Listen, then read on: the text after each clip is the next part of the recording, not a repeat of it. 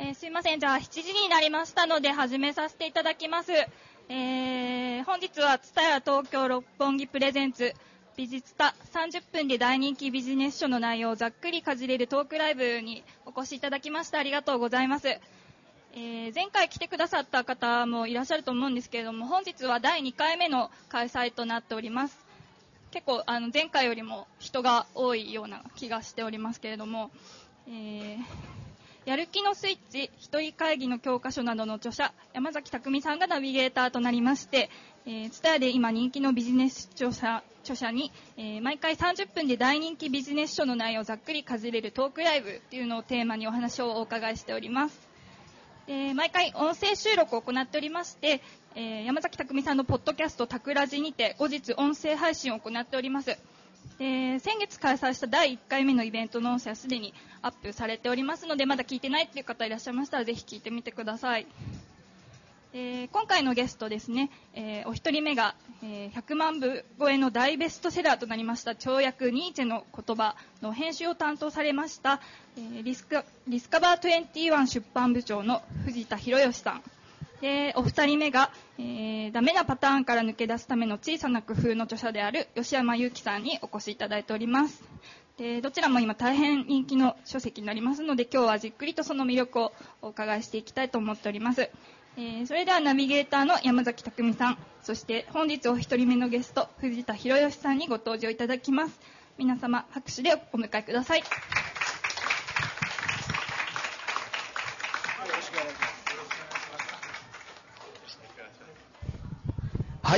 えー、今日は藤田さんに来ていただきまして、えー、このように美術タ、えー、始めさせていただきたいと思います。えー、はじめましてよろしくお願いします。えーと、今回このニーチェの言葉ってすごいことになっておりまして、もう見かけたことがない人がいない、ね、社会現象に近いと言えるぐらいのことになっていますよね。ねえー、でも、ありがとうございます。はい。まだまだ、あの、ご存知ない方もね、うん、いらっしゃるんじゃないかと思うんで。うんもっと、えー、はい。あのー、ニーチェ、この時期になぜ、この日本という国でニーチェの言葉を必要としている人がこのようにたくさんいるんでしょうか？これはどういうふうに思われますか、やっぱりこう、あのーうん、そのニーチェの言葉っていうにかいうのに限らずですね、はい、あの本当にこうあの日々生きていく上で、うん、まあ、どういうふうにあのしていったらいいんだろうかってねちょっと悩んだりとか、うんはい、あの考えたりすることってあると思うんですよ、はい、その時にあのそういう考え方をね、はい、ちょっとこう教えてくれるような本ということで、うん、あのニーチェの言葉が読まれてるんじゃないかと思います。あの実際ちょっと悩んだりする時に皆さんは誰に相談するんですかね？あの自分の会社の上司に相談してみたりえー、ある女の子は自分の彼氏に相談したりするかもしれませんが最近の人たちはニーチェに相談してるということですよね。そこに何か僕はね、なんか今の時代の大きな大きなトレンドになっているものがあるんじゃないかとこう感じるんですけど、藤田さん的にはそれはどのように感じていらっしゃいますか、いやあのーこの、えっと、著者の白鳥さんが、はい、まあ、最初にこの本のことを考えられた時にね、はい、おっしゃってたのは、はい、その昔はこう隣にあのいろいろ話あの相談できる友達だとかそれからまあ先輩だとか、うん、あそういう人たちがいたと、うん、時にはこうなんていうんですかね、あのきつく叱ってくれたりする人もいたと、はい、そういう関係っていうのがなかなか今ね、あのなくなってきてるので、うん、その役割をニーチェに務めてもらおうと。それでこの本をあの作ったというふうに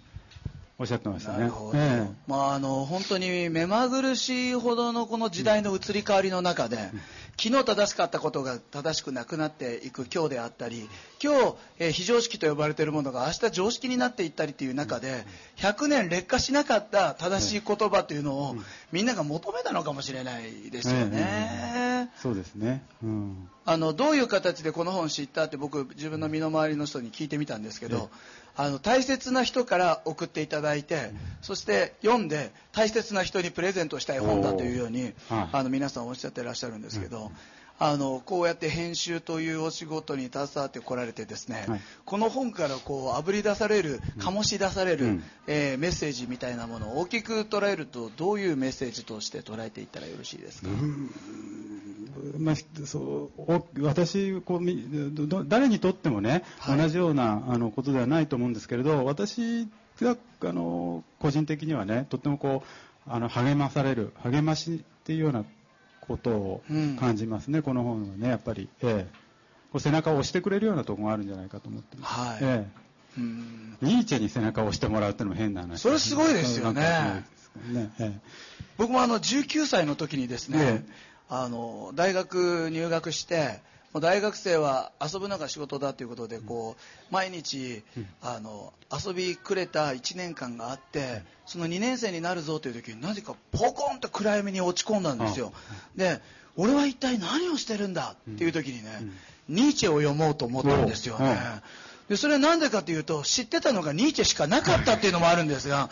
そのニーチェを読もうと思ってそのなんかニーチェを読んでる自分でニーチェの言葉に救われたというより、ニーチェを読んでいる自分の姿にクスッと思えるこの何とも言えない救われ感があったのかななんて思うんですけど、ニーチェって誰なんですかね、ニーチェ誰っていう、でもその その救われたっていうのがね、ちょっと、はい、あの興味持っちゃったんですけど、はい、どういうところが、山崎さんにとってはね、あれだったんですか？なんか、うん、大学生は遊ぶ人だ、うん。うん、そしてその通り遊んでいた、そして虚無な世界に入ってですね何も残せなかった自分ではないかとした時にああ哲学しようとこう思ったんですよね。で何かそこでこう出される言葉はですね、あの噛み砕くことができなくてですね、うん、結構硬いですよね、うんうん、こうガリガリガリとしてこうていうんですか、簡単に咀嚼できるものじゃなくてですね、硬み硬い、えー、歯ごたえのある言葉を読んでいる自分にうっとりみたいな ところがあったのかなというふうにねこう思ったりするんですけど。あのこれを訳していく跳躍っていうことなんですが、訳していく段階ですごい難しさみたいなのがあったんじゃないかなと思うんですがその辺はいかがですか、うんともう最初の段階でその白鳥さんが、はい、あの本当になんていうんですかねえっと優しい言葉でね、あの、語りかけるような、ニーチェって、あの、それまでの翻訳というのは、まあ、本当に哲学という、いかにも哲学というようなね、うん、まあ、硬い調子で訳されてたんですけれども、はい、その、白鳥さんが最初に、あの、訳したところが、うん、本当に、あの、えー、なんていうんですかね、あの、普通のその辺の人がですね、はい、あの喋ってるような調子だったんですよ、要するに。はい。それでね、あの、とっても新鮮だったんですね。でそれで、うん、あの白鳥さんにこうどんどん訳してっていただいたんですけど、うん、そうするとね時々やっぱりね硬くなっちゃうんですよ、うん、だから硬いのをとにかくもっと柔らかくしてほしいということをリクエストして、ええ、でも書いていただくと、そういうあの調子で一冊あの、全部完成したというか、ね、小難しくならないようにという舵取りがあったということですよね。ね。なるほど。その中にですね、藤田さん自身が、この言葉、よかったなと思われる言葉があったらいくつか紹介していただけませんか、えー、はい、一番最初にその白鳥さんが、あのこんな風にやりたいんだけどって言って見せてくれた中にあったのが、うん。うん、えーと、まず最初は、えー、喜び方がまだ足りないというね。喜び方がまだ足りない、うん、そうそう、うんちょっといいことがあっただけでもうんと喜ぼうと、うん。えその気取ってちゃいけないと。ちょっと嬉しいことがあったら思いっきり喜びなさいというね、はい。うん、それはすごくあのこうほっとさせてくれるようなね言葉ですよね。全員が女子高校生みたいになればいいってことですね。そうです、ね、キャーやだぐらいいかないといけないとね。そうですね。そこまでね、なかなかいけないですけど、ね、喜び方が、ま、足りない。足りないと。ね喜んでますか、うん、え。ー、キャーやだです。ね。あの要はハッピーになっていく方向性を持っているということですね、そうですね。いただいていること、ねうん、思いっきりこうあの人生をこう肯定していこうというね、そういうメッセージですよね、全体に感じられるのがね。あとその一日の終わりに反省しないっていうのも僕は好きで、うん、あの大体夜、あの最後にこういろいろ一日を振り返ると、うん。あの、ああしとけばよかったとか、うん、あれはまずかったなとかって思っちゃうんですけども、はい、それは、あの単に疲れてるせいじゃ、単に疲れてるせいだそうそうそう、はい、寝て朝考えると大したことはないよと。ああ、うん、なるほど。そう。これもほっとしますよね。いや、ね、うん、一日の終わりに反省しない。そうそう。なんかこの切りっぱなしな感じがいいですよね。そう、ええ実際あの反省したことによって良くなることもあれば反省したことによってなくすものもあるとすると、総合トータル的に言うと反省しない方が実は向上していく人生なのかもしれませんよね。ねあのなんか対談でですねイチロー選手が喋っている対談番組があってですねで夜考えた決断は僕は聞かないって言われてたんですよ。大体夜考えた決断なんか大したもんじゃないと、日にちが経つと劣化していくと、決断は太陽の下ですることというふうに、あの、一郎さんが言われてたんですけど、なんかそれ近いニュアンスを感じますよね。通ずるものがあるかもしれない。そうですね。うん他に何か紹介していただけるものありますか、うん、えっと、山崎さんのことあ、それ僕の本ですよね。あ僕の本ですか？そうそうそう。でもね、ついね、これニーチェと、なんか通ずるんじゃないかと思ったの。ニーチェと通ずるものがある。だから、ちょっと今のつ、あの、あの、ハイライトです。今のところ。今の自分に飽きてはいけない、うん、飽きてから考えるのではなく飽きる前に次の面白いことを探そう、できることばかりやっていても心は喜ばないのだからって、うん、なんかこのニーチェの言葉の中にね、はい、出てきそうな言葉です。本当に。ちょっと、うん、今純粋に、あの、喜びすぎかもしれませんけど、ええ。ー、いや、本当にそう思いました。ええ。ー、ありがとうございます。まあ、ここのようにですね藤田さんというのはこうあの編集をされてるだけではなくてディスカバー21という非常にこの出版界ではユニークな存在の会社の代表もあの、取締役もされてるということなんですが、あのディスカバー21っていう会社は大きく見るとどこが他の出版会社と違うんでしょうか？えーと、そうですね。あの本当に具体的なあの仕組みのことを言うと、まあ、多くの出版社は、うん、あの取り次ぎというあの、うん、まあ、問屋さんですね言えばね。そこを通して、はい、あの書店さんに本を、えー出してるわけですけども、うんうん、私どもはあの書店さんと直接こう取引をして、えー、一つ一つの書店さんに本をあの置いていただいていると、うん、そういう形です。要はダイレクトに書店さんに行っている、はい、ということですね、はい、これはあの今聞いてしまうとですねディスコバディスコバー21さんが大成功されているので、えーと、当たり前のことのように感じますが当たり前ではなかったですよね。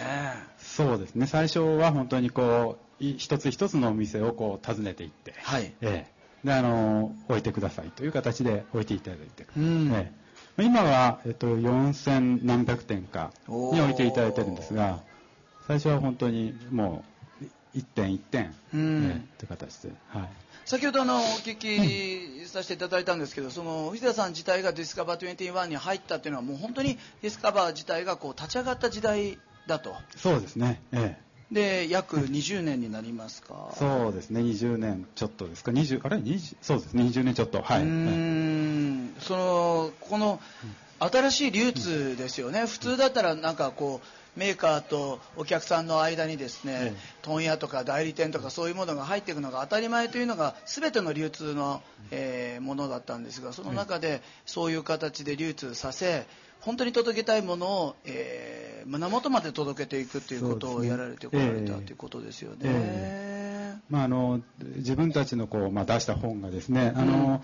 えー、どこにあのどんな本がどのお店にどんな本を、えー、何冊あの置いていただいていると、はい、いうことが分からなくなっちゃうのがあのちょっと嫌だなと。いうことで、うん、えー、そういうふうにやってきました。ええ、ああの今日来られてる方はやっぱり本の好きな方がたくさんいらっしゃると思うんですけどこれから書店でですねディスカバーさん見つけた時には直接届けられたんだなと、こう思っていただくのがいいのかな、そこには必ずディスカバーさんの汗があの必ず滴り落ちてるという。汚い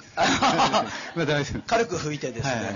えー、ということですその藤田さん自体が大切にされている魂の言葉みたいな、えー、座右の銘とか、えー、自分を元気にしてくれる言葉などもしあるようでしたら何かご紹介いただけませんか？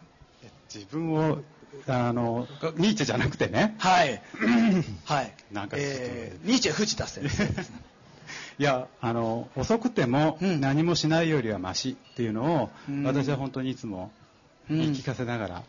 やっています、うんうん、ああ、もう時間遅れだから何もすることはないよっていうことはなく、いつもいつも何か未来に向けて、えー、打つ一手はあるんじゃないかと。まあ、そんなに立派なことではなくて私あの何何でもこうあのぐずぐずしてるので、うん、あのあっという間に締め切りを過ぎてしまうんですね、うん、えー、でもあのそうするとなんかまあ諦めちゃいそうになるんだけど、はい、まあ、今もう遅いけど、まあ、何もしないよりはちょっとでも何かやっとこうということで、自分をこう知った激励してですね、はい、やっていると。うん。そういう感じです。その積み重ねがそういう結果になられたということですよね。ね。うん、先ほど聞いてたら静岡ご出身だということで、はい、僕あの三重なのであの同じ東海だと、ええ、あのいうことで盛り上がったんですけど、はい、その藤田さんが出版業界に、え、このまあ、自分のあのお仕事を選ばれたというのは、これは何でなんですか、うん。いやなんでですかね。なんでなんですかね？神様のいたずらでしょうか？そうですね。うん、なんかまあ本がですね、うん、まああの好きだったもんですから、うん、まあこう本をこう作るっていうことをねやってみたいと思いまして、はい、えー、こういうところに入ってきたと、うん、えー、いう単純な、はい、ことだったんですけども、はい。うん。あんまりこう何をどんなこうものを作りたいとかっていうただこう本が作ってみたいということで、うん、ええ、そうなんですね、はい、僕も本が好きでですねこう寝る前にこう本読みながらコトッとなった瞬間に似合って笑いながら寝ていく感じなんです、うんうん、このあのコトっていう感じがたまらないんですけどね、ね。あの人生を変えてくれるものは人との出会いであり、本との出会いでありまた旅とかよく言われるんですけど、本当にあの一冊がなかったらあの一行がなかったらあのフレーズがなかったら今の自分ないなって感じることたくさんあります、えー、それをですね、まああの言うなれば20年以上にわたってたくさんの人の人生に関わってこられたということですよね、うん。はい、そんなもう藤田さんにお話を伺ってるんですが時間が矢のように過ぎておりましてそんなことになっておるんですが、うん、藤田さんの方からあの今のそうですね次は若者限定としたいと思います若者限定に向けたメッセージみたいなものをはい、あのいただけませんでしょうか？メッセージです、ね、じゃあ私のというよりニーチェのメッセージニーチェになり変わっていただいて。ニーチェに、はい、あの私になり変わっていただいて、はい、ニーチェのメッセージを、はい、あのお伝えしたいと思います。はい。えー、あこれでもちょっとあれだな。いきなり重いのかしら。うん、えっ、といついつかは死ぬのだから。うんえー、死ぬのは決まっているのだから朗らかにやっていこう。うんいつかは終わるのだから全力で向かっていこう、うん、時間は限られているのだからチャンスはいつも今だ、うん、嘆きわめくことなんかオペラの役者に任せておけと。はあ。これ山崎さんのメッセージみたいですね。いやいやいやいやいやいやニーチェだと思いますけど、えー、そう。いや今回実際ですね、この震災を僕たちはこう迎えてですね、震災以前に感じていた、えー、生きるということとそれ以降の価値観って大きく変わったような気がするんですがいかがでしょうか、えーそうですね。本当にこう、うん、生きてるってことが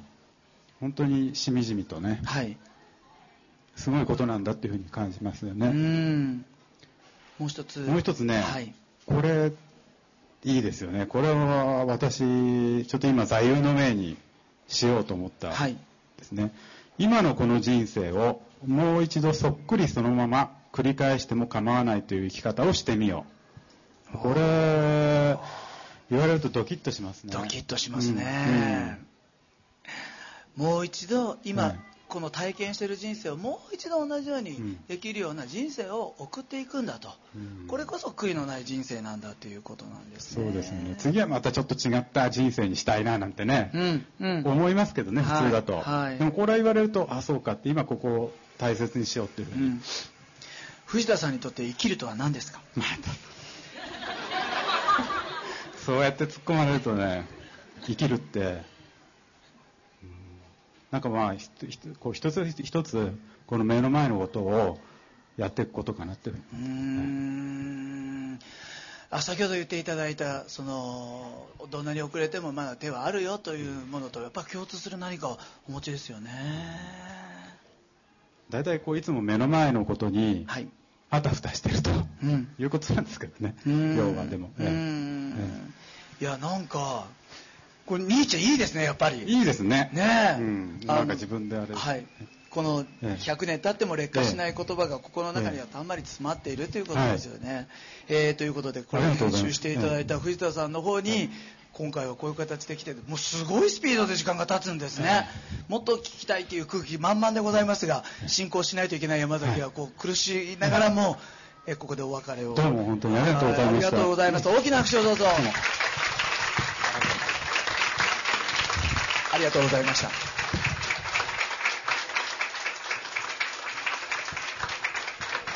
いやー素晴らしいですね。今生きているこの人生をもう一度、えー、生きれる。そんな生き方をすることが後悔のない人生だというお言葉をいただいたわけですが、えー、それではですねそんなこと言ったって私なかなかうまくいかないんだもんというあなたにダメなパターンから抜け出すための小さな工夫。いいですね。工夫ちょっとやっていただきたいと思いますが、えー、著者の吉山裕樹さん来られてますので大きな口でどうぞ。どうもこんばんは。よろしくお願いします。あの、今、ザッケローニさんがそこにいましたね。ザッケローニさんが。手振って向こう行きましたね。あの、イタリア親父がけしてましたね。はい、はい。すいません。ありがとうございます。まあ僕、あの今日こういう形で、ダメなパターンから抜け出すための小さな工夫、はい、えー、書いていただいたあの吉山さんですが、あの今、あのお聞きになってどうでした？藤田さん、あのニーチェ、深いですね。深いですね。本当にあの自分なんかがこう本を書いてることが本当それを多く感じますね。あ、そうですね。いやいやいやいや、はい、でも吉山君からのメッセージじゃないと届かない人もたくさんいらっしゃいますよ。いやそう言っていただけると。あのまあ、吉山君、僕はヨッシーと呼んでますけど、実は非常に長いお友達でございまして。ね、本当に。あのお互いに、あれ、もう何年になるんですかね ?7 年、8年、うん、なりますね。はい、はい知り合ってですね、えー、今はこういう形で、今日はこういう形でお仕事いやいやいや、もう本当女子高生の気分で僕喜んできましたんでね。あ、そう？ええ。ー、さっきあの、今来た方何の話か全くわかんないと思いますけど。50のダメをまとめて解決する本ということなんですが、はいうんうん、これは一体どういうタイプの本なんですか？えっ、ー、とですね、僕の中では、ちょっと、まあ、この想定もそうなんですけども、はい、あの、癒し系ビジネス書って言ってるんですけど、あの、本当に、なんていうんですかね、はい、こう、ビジネス書を読んでもですね、うん、なかなかこう、実行に移せないとか、はい、あの、なかなかこう、自分の思い通りにいかないっていう方も多いと思うんですけども、はい、本当にその柔らかくですね、うんうん、あの、それこそ小学生でもわかるように、まとめたっていうのがありまして、うん、あの、まあ、これパラパラ見ていただくとわかるんですけど、4コマ漫画入れたんですよ。このように4コマ漫画が入ってるんですよね。でね、あの、この榊さんっていう漫画家の方がですね、本当に柔らかいですね、うん、もうあの読んでるだけでもニヤニヤしちゃうような、はい、本当柔らかい絵を描いていただいて。でそのおかげで本当に小学生がですね、読んでくれてるというですね、あの、アマゾンのレビューとか見ていたけど、2、3人の方がですね、実際子供に読みましたみたいな話になってて、本当僕もびっくりなんですけども。はい、まずこれ50個の、まあ、あなたにとってダメだと思っているものを解決する50個のなんかヒントがあるということですよね。まあそうですね。はい。だ大体吉山君は普段何のお仕事をしてるかちょっと分かりにくいと思いますけど。今日着替えてきましたですねさっきね。そうですね、はい、す吉山君は一体誰？誰？はい、そうですね。はい、えっ、ー、と、初めましての方も多いと思うんですけど、うん、あの、僕はあの、えっ、ー、と、企業の、えっ、ー、と、研修とか、人材育成ということを、あの、お手伝いしてまして、うん、え今日も実は7時間ぐらい、あの、某銀行系のお仕事を させていただいて、はい、今日、実は硬い結構ね、お仕事させていただいてるんです。本当に普段硬いんです、この人。なのに夜になると DJ に変わるんですよ。だから結果として知れば知るほど誰かわからないんですよね。要は、えー、企業研修などに呼ばれていってその会社で働く皆さんの、はい、えー、まあ、バージョンアップをお手伝いしているという、ことなんですね。そうですね。はい、特に特化しているのがプロジェクトマネジメント。そうですね。はい。プロマネ。段取り。段取り。はい。お段取りと言いますとどういうことでしょうか？まあ段取りですね。あの、本当にこれもダメなパターンからね、抜け出すための一つの工夫だと思うんですけど、はい。あの、まあ、段取りっていうとなんか皆さんこうね、あの、事前準備をしてしっかりこう取り組もうっていうのはあると思うんですけど、はい。時間がないから段取りできないとか、忙しいから段取りできないっていう人すごく多いと思うんですよ。ほうほうほうほうでもね、僕はあの、段取りしないから忙しいんだっていうことをよく言ってってるんですね。うん、だから、その段取りを組むための段取りをしましょうなんてことをよく言うんですよ。あの、匠さんも多分その、1週間とか、はい、あ1ヶ月とか、そういったあの、予定立てられる時間って多分、どっかで専用時間ってなんかお持ちじゃないですか。そうですね。一人会議の時間を持っていますね。そうですよね。はい、あの、どういうように、まあ、やりたいことは山盛りあるわけですよ、うん、要は旅行で言うとですね、うん、あれも持ってきたいこれも持ってきたい。でもカバンは1個しかなくてですね、はい、全部入れようとすると入らないと、うん、適当に入れると旅行地で開けると熊の人形が出てきたり これじゃないだろうみたいな。大切なのはあれだったっていうことがよくあるので、はい、本当になんか旅行カバンに物を詰めていくのと段取り似てるなと思うんですよね。なるほど。そうですよね、うん。うん。そうなんです。あの、ですから、あの、この本でも書いたのは、本当にその、気軽にできる何か。ですね、うん、だから、あの、なかなかそのハードルが高いビジネス書を読んでも、なかなかこう、自分はなかなかできないよっていう方々に、はい、ちょっとこう目線をさらに落として、はい、キーワードにしてるのは、ABC なんです。ABC。ABC。何かというと、うん、本当にね、笑い話みたいな話なんですけど、うん、当たり前のことを馬鹿にせずに、ちゃんとやりましょうと。単純それだけなんです。いい話ですね、今の。今のテストに出ますよ。ね当たり前のことをバカにせずにちゃんとやりましょう。やりましょうと。ABC。ABC いい話ですね。今ね、実際に僕がお手伝いしている企業さんで、本当に標語にしていただいていて、うん、いくつかの会社さんでは本当 ABC 運動なんてことで、うん、挨拶の礼講だったりとか、はい、あの、やることリストをちゃんと作ってから仕事をやるとか、はい、まあ、そんなことやっていただいてるんです、実際に。実際、まあ、その、なんていうんですか、あの、お仕事してて、お前段取り悪いなって言われる。これものすごいショックですよね。なんか全てが終わった気持ちになりますよね。なりますね。うん、逆に段取りできるね、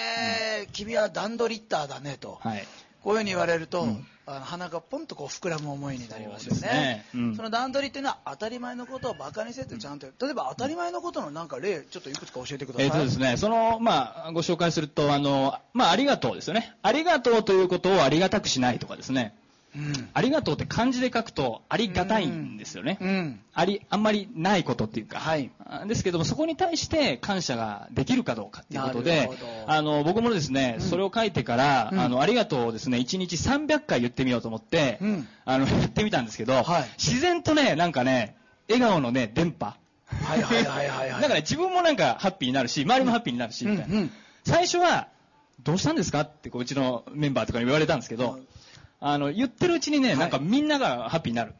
へえ。吉山さん結婚されて、あの 奥様、はい、奥様にもありがとうですよね。まあそうですね、ありがとうですね。はい。すごい満面のようになってますけど、大丈夫ですか？いや、もう、はい。綺麗な奥様で。いやいやねどういう時の奥さんにありがとうなんですかね？いや、美味しいご飯作ってくれてありがとうですよね。ああ、そうです。はい。真顔で返しましたから。他にはどういうのがありますかね？あ、そうですね。奥さん以外の話ですね、これ。ありがとう以外のお話で。はい、なるほど。うん、えっ、ー、と、ダメパターンから抜け出すためですね。あのーうん、そうです話題を、はい。まあ、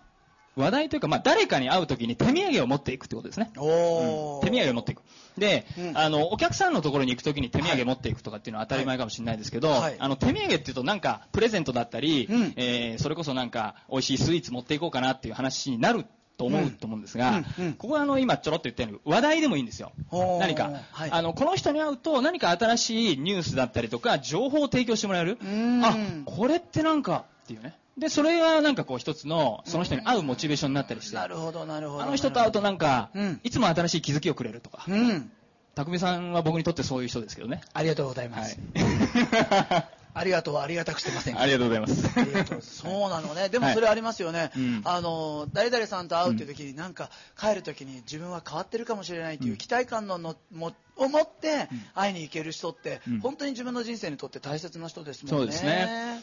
でね、これはあの、ちょうどまあ、先日ね、あの、母の日がありましたけど、次あの、6月19日ですか？あの、父の日ありますね。はい。で、この、ここにいらっしゃる皆さんにもぜひね、あの、小さな工夫やっていただきたいなと思うのが、うん、あの、なんかね、親孝行しようとかって、結構ハードル自分で上げちゃってるケースあると思うんですよ。はい。だけども、まずできることっていうと、うん、手帳に、父の日って書くのは誰でもできると思うんですよ。うん、できるできる。これ小さな工夫だと思うんです。要は、忙しい毎日で6月19日日曜日迎えて、なんか自分の予定あったらポーンとね、父の日忘れてたみたいな話になるんですけど、わかる、うん、そこをちょっと書いておくだけでね、ずっと自分にこう気づかせられるわけですね。うん、リマインドしてくれるわけですね。うん、なので、あの、書くっていうのはまずできると思うんですよ。ですから、そういうような、あの、身近なところをね、あの、小さな工夫で、いいパターンに、いいパターンにこうね、変換していこうと。なるほど。ということは、あれね、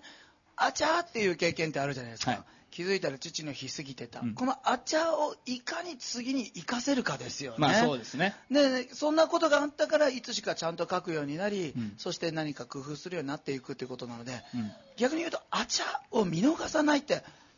大切かもしれないですね。そうですね。うん。やっぱりその、ダメなパターンってね、ここにちょっと書いてますけど、うんはい、あの、ダメなパターンから抜け出すためのって書いてますけど、うん、あの、ダメなパターンかどうかっていうのは、結局、自分がジャッジすることなんですよ。はい。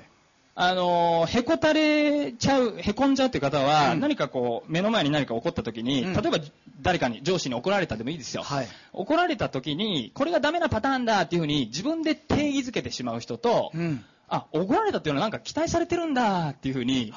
変換できる人と、その違いって大きいんじゃないかなと思うんですよ。はいはいはいはい。人は定義したものしか体験することができないって言葉がありますけど、はい、要は、私恋人いないのって言うと、いるじゃんって、恋人じゃない。恋人って何よって、うん、恋人は恋人ですよって、恋人を定義できてない人は、体験できないんですよね。そうそうなんです。かと思えば、彼氏はよく会う男とこう定義してると、彼氏でって、彼氏じゃないと思うよ、みたいな。いや、彼氏ですって。いや、彼氏じゃないと思うよっていう。でも定義した瞬間に人の体験は始まっていくっていうことは、自分が体験したいものを定義する。もしくは、起きたことを自分の人生で体験したい定義に変えていくっていうことになりますよね。いや、本当そうですね。なので、その、うん、当たり前っていうことも自己定義できますよね。はい。何をもって当たり前とするか。うん、だから、ありがとうということは当たり前だっていう人と、いや、それは当たり前じゃないよっていう人もひょっとしたらいるかもしれない。ということで、まあだから自分の中で当たり前のレベルをなるべくこう低くしていくっていうことが大事なんじゃないかなと思うんです。自分にとって当たり前のレベルを低くしていく。うん。ちょっとなんかエピソードが例えばその忙しいからやることリストが書けないっていう人は、うん、やることリストを書くことを当たり前にしてしまえばまあ、ご飯を食べるとか寝るっていうのは当たり前だと思うんですけど、うん、そのレベルにまず定義づけしちゃうっていうことが大事かなと。うん、ああ、なるほどね。思い込ませる。はんはんはんはんはん。なるほど。僕これ見ててね、ドキッ。一人で考え込まない。はい。これ案外ね、一人で考え込んじゃうよね。うんうん、あーって声が上がってますけど。はい。この一人考え込む人に向けてちょっとなんかないですか？あのー、そうですね。これはよくよくお話ししますけどもね、うん、あのー、キーワードとして覚えていただきたいのは、総連法ですよね。総連法総連法。はい。うん、ほうれん草ってよく言いますけども、うん、報告、連絡、相談ですね。はいあの、報告から入っちゃうと、時すでに遅しなんですよね。はい。できませんでした。間に合いませんでした。ですね。はい、報告から入ると遅いんです。ですから、まず相談しましょうよと。うん。ちょっと間に合いそうにもないんだけども、どうしたらいいでしょうか、匠さんっていうふうに相談すれば、アドバイスいただけますと。なるほど。で、アドバイスをもらって途中経過をこうな、こうなってますと連絡すると。うん、で、最後に、うまくいきました。ありがとうございます。報告で終わると。まあ、そういう流れ。ですよね。なるほどね。うん、あの、案外こう、塞ぎ込んじゃって、一人で抱え込んでですね、ギリギリまで、こんなの言えない、こんなの言えないって、うんまだできてないんですって、早く言えよみたいなことってありますよね。だったら何々さんに相談してみろとか、うん、あそこの業者当たったらどうだっていうことで、うん、実は相談する相手の方が選択肢が多いんですよね。そうなんです、そうなんです。ね、うんだから結果としてゴールは何がどう起きればいいかがゴールになってる人は OK ですが、うん、自分が一体どう見られるかがゴールになってる人は結構抱え込むかもしれないそうですね。これはあるかもあるかもよ。じゃあ次行ってみましょう。はい、結果を出す。時、うん、これなかなかできないと思いますよ。はい、結果を出す。結果を出す秘訣は何でしょう、これはですね、あの、まあ、これも結果を出すっていうのもこれね、さっきの話と自己定義とすごく似てるんですよ。要はハードルをいかに下げれるかっていう話だと思うんですよ。うんうん、結果を出したかどうか。例えば、うん、あまあ、なんだろうな。毎月自分の目標を達成できるかどうか。みたいな。はいですね、うん、毎月達成するっていうことも結果を出すかもしれないけれども、一、うん、回目標達成するっていうのも結果を出すっていう定義ができると思うんです。うんうん、ですから、なるべく最初のうちはハードルを低くしてあげて、徐々に徐々にですね、結果を出していくっていうのが、まあ、その成功体質になってくるっていうか、はいはいはいいい循環ができる成功体験を自分に積ませてあげるということですよね、はいうん、あの幻みたいなところに設定する人いますよね。そうなんですよ。鳥になりたいみたいな 目標を作ったりする人いますよ。鳥にはなれないと思うよみたいなね。そうなんです。だから、100歩じゃなくて一歩でいいよねってよく言うんですよね。100歩じゃなく一歩でいいよ、うん、一歩でいいよねって言うんですよね。うん、だから、あの、今回ね、本当に、あの、震災以降ですね、本当に今、できることって何っていうことを、うん、あの我々もすごくこう議論ししたじゃないですか。はい、で、あの、本当に100歩先のことを考えるともう今すぐ飛んでって、いろいろしてっていう話になるかもしれないですけど、今できることって何だろう？って言った時に、もっともっとこう、ね、ちょちょこっとこうスタバで飲んであのチャリンとこうね募金するっていう一歩だったりとか、うん、まあ、それがまあ塵も積もればっていう話だと思うので、うん、まあ、なんかそれとすごく似通ったお話かなと思います。なるほど、うん、なるほどね。その段取りの話ともまた共通すると思うんですけど、はい、目標設定の、極意みたいなものがあると思うんですよ、あの達成していく能力より設定していく能力の方が問われてると思うんですね、はい、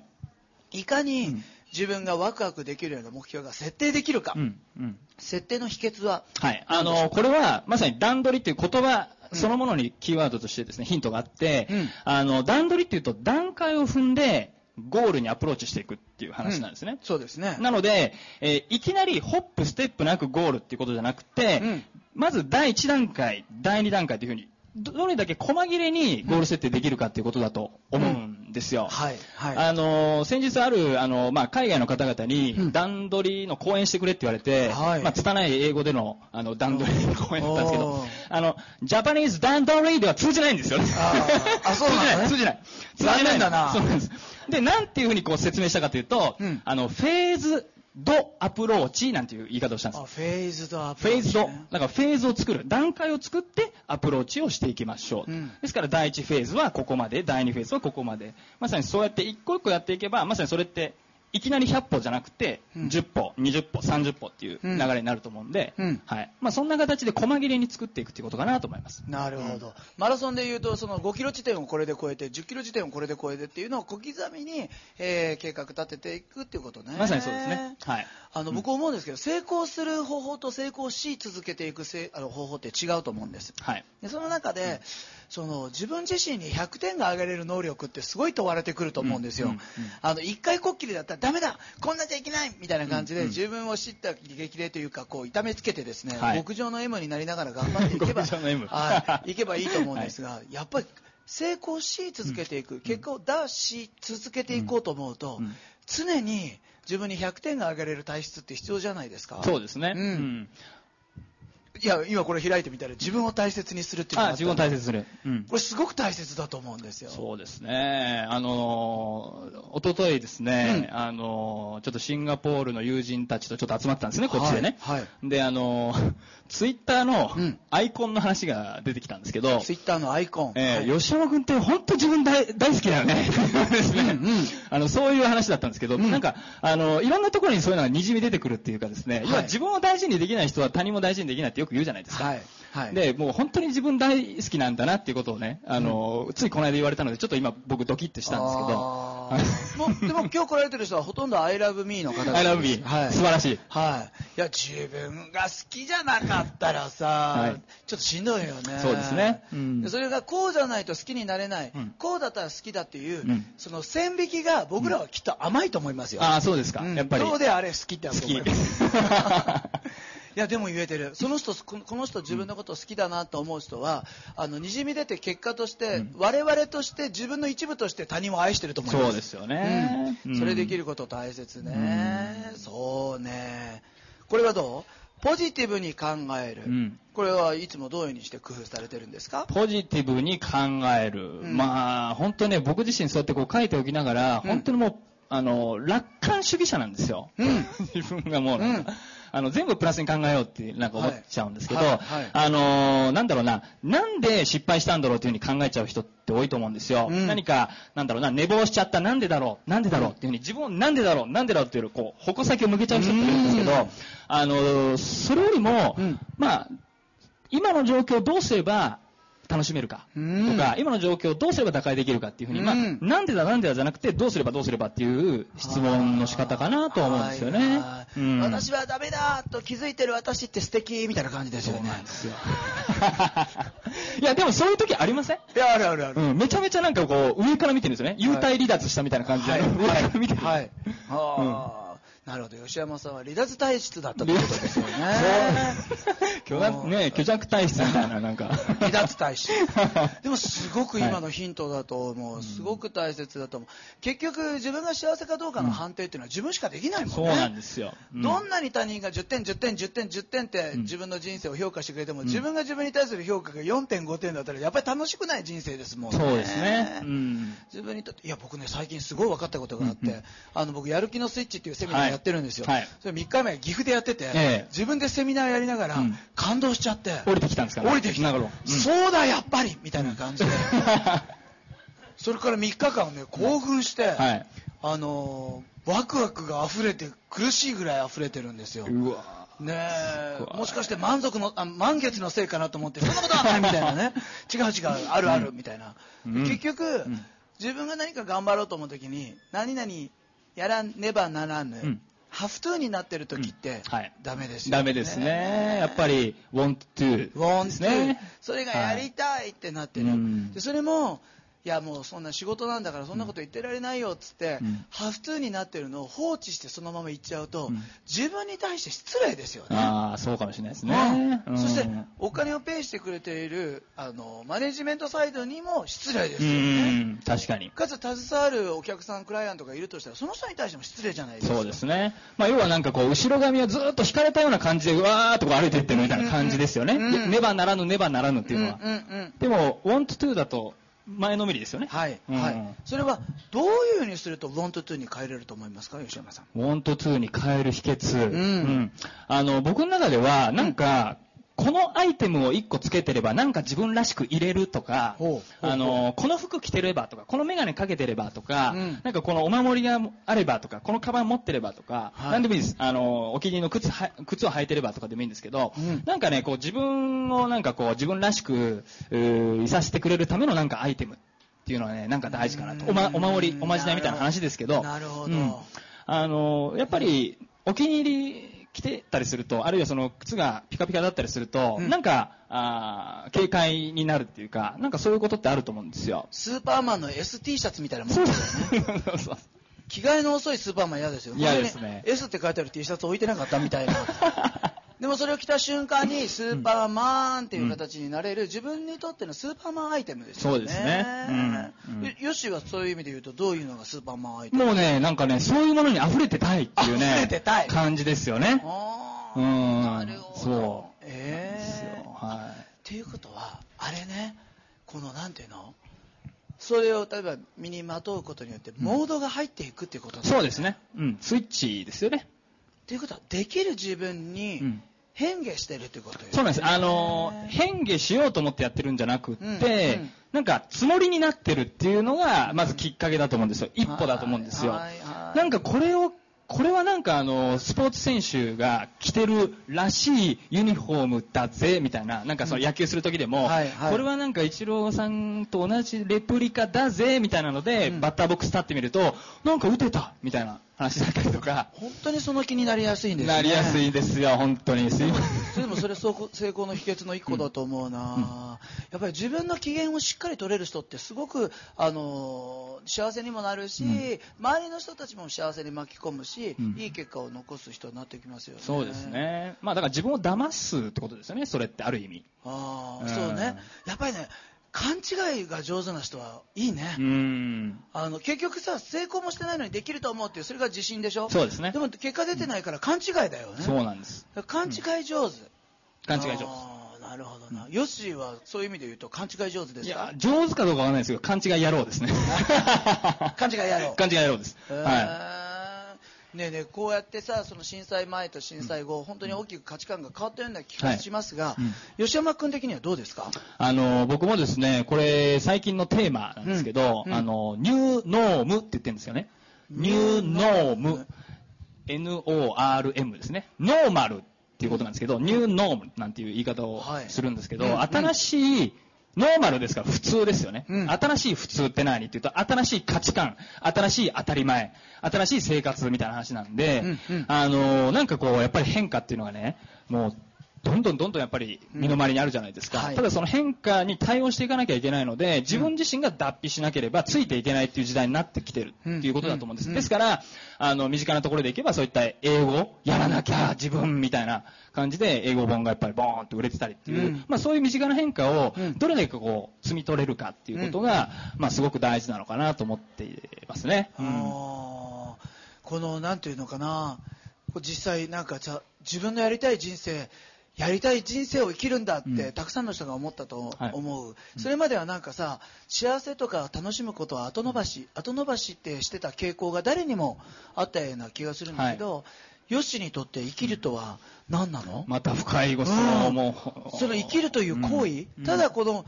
僕たちの生命体をさ長い間保存する、うん、長い間生き延ばすために、うん、えー、物を食べ何かをしてるわけではないではないですか、はい、そういう意味で言うと生きるという行為はヨッシーにとっては何なの、うん、この間ですねこれあの早稲田で講演した時に結構同じような質問を受けたんです、あの夢って何ですか？みたいな話を聞かれたんです、人生の最後の目的地ってどこですか？って言われたんです、あの僕そこでいろいろ考えたんですけど、あの常に、夢を見ている状態、すなわち、夢の中にいる、夢中なんです、常に夢中な状態であり続けることが自分らしくいるための秘訣かななんてことをですね、ちょっとかっこつけすぎたかなと思ってるんですけど、うん、あの、綺麗にまとまってますね。あどうもです。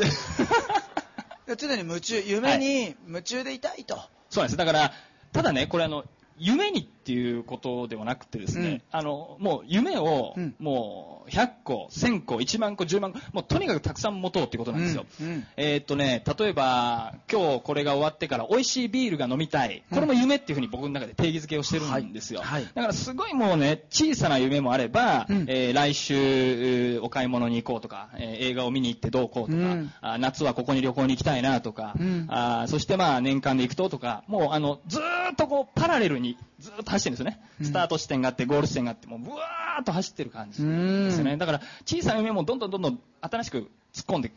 きますから、だからもう夢だらけみたいにしてるのが、やっぱワクワクしますよね。うん。だからそんな状態です。だってすごいエネルギッシュよ。すごいエネルギッシュじゃない、ねね、地下鉄地と立ってたらちょっとなんか間違い探しみたいな。いやいや、そうです、ね、いやいやいやいや、でもね、そうやってね、やっぱりエネルギーのある人に囲まれて生きるっていうことは本当にエネルギーをいただけるし、うん、あの、こう、うまく交換していって、僕あの、こうやって久々に、今日久々に会ってる久々に会うことをね、オーラ合わせって言ってるんですよ。うん、あの、顔合わせじゃなくてオーラ合わせ。でこうお互いにアップデートして、うん、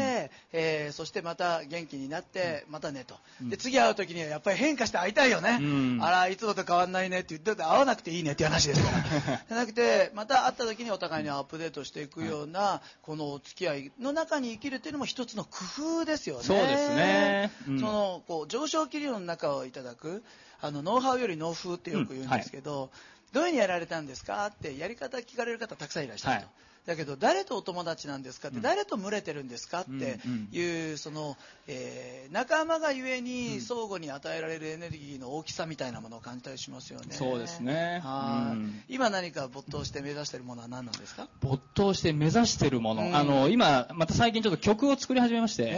えー、それですかね。何者かわからないでしょ 何者かわからないんです。えー、はい、そうですね。曲。曲ですね。それはな何に向けての曲なのの？あの、まあ、震災後、うん、あの、チャリティーソングみたいなの作ってっていうか、まあ、ソングっていうか僕はあの、ね、さっき匠さんの言っていただいたように、あの、ずっと、あの、15年ぐらい DJ をですね、やらせていただいてるっていうのもあって、うん、あの、まあ、ダンスミュージックですね。うん、で、まあ、ちょっとでもそういったものが、あの、伝播して、あの、元気を与えれれば、みたいな感じでですね、ちょっと恐れ多くも、ちょこっと作ってる感じです。えー、じゃあそれをやってる時が夢中になるいいですね、夢中ですね。最高に夢中ですね。棒が。我を忘れる。ボーガですね。本当ボーガです。まあ、フローとかゾーンと呼ばれる。ですね。状態ですね。入ってますね。うん、あの、時計見るとさ、うわ、2時間経ってたみたいな状態でしょそうなんですよ。あ退屈な時間って何回見ても5分しか過ぎませんよね。ねおかしくないか、この時計みたいなね。えー、そんなお話をしてたらもう30分経ってしまったんです、あらららら早いですねありがとうございます、えー、まあこういうことで小さな工夫ということで、はい、えー、ちょっとこれ読んでいただくことによって、えー、より毎日がスムーズに過ぎていくそして形ができていく振り返ると自分のヒストリー人生となっていくという本となっておりますありがとうございます、えー、本当にこういうね何か誰か、まあ、生き方ハックと呼べますよね、えー、こういうものを送り出していただいてありがとうございます。こちらこそありがとうございます。これからもよろしくお願いします。大きな拍手どうぞ。ありがとうございました。いや本当に早いですよね。もうこれたった1時間？もうすごい勢いです。時間が過ぎていくんですけど、えー、今日お帰りになっていただいてですね、えー、そろそろ寝るか？なんて思った時にあ藤田さんのあの言葉が蘇ってきたとかね。明日朝起きた時にヨッシーのあの言葉があ吉山さんのあの言葉が、えー、蘇ってきた、まあ、3日後1週間後10日後1ヶ月後、えー、フラッシュバックしてくる言葉たくさんあると思いますけどぜひ、えー、その心の中で一回整理されて帰ってくる言葉を大切に、えー、していただいてですねまたこの、え、美術座、え、またよろしくお願いいたします。来月はいつでした？6月16日、えー、また同じく19時からこちらの方でお送りさせていただきます。今日はどうもありがとうございました。